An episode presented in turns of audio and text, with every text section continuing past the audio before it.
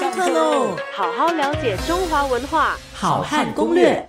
我们知道哈，如果是认真工作的皇帝的话呢，他的这个工作是非常辛苦的，他们叫日理万机，这个是啊，真的不在话下。好，当然有的皇帝呢，他也会设法来调剂一下自己的生活哈。那么当中呢，有这个古玩的玩家啦，啊，也有呢非常喜欢 cosplay 的。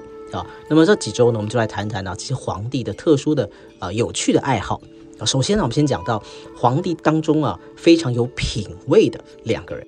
那么讲到皇帝当中的艺术家，也就是说被当皇帝耽误的艺术家，那当然首屈一指，我们就要讲宋徽宗了。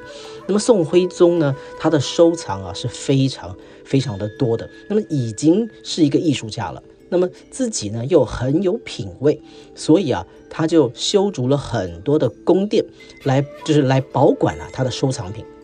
在文献里面，我们就可以看到他写说啊，这个在宣和殿后呢，又创立了保和殿。那么左右呢，都还有啊击鼓啊、博古、上古等等。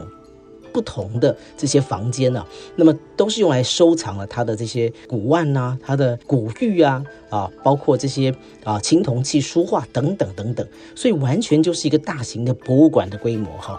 所以也因为他是贵为皇帝，所以他可以呢有这么样大手笔的一个收藏。此外啊，他不单单是收藏而已哦，他还命人呐，就是就规定他的这个呃下属呢开始啊。编写了很多的画谱、书谱啊和博古图。什么叫画谱、书谱、博古图呢？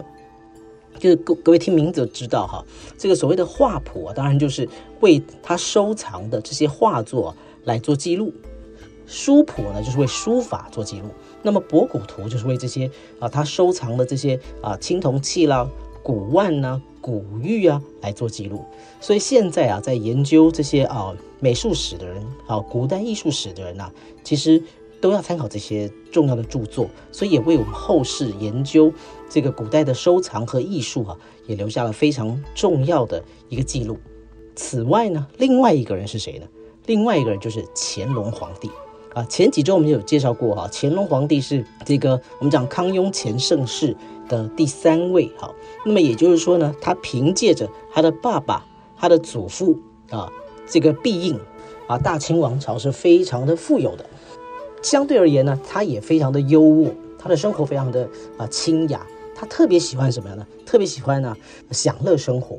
所以呢，他也模仿宋徽宗，命人呢来专门来编写这些收藏的目录啊，也写了好多啊几十种哦。那么也。把自己的这个宫殿呢，也盖了许多啊，这个专门用来收藏他的宝物啊、珍玩的这些格子，不同的小小阁楼啊、小小宫殿。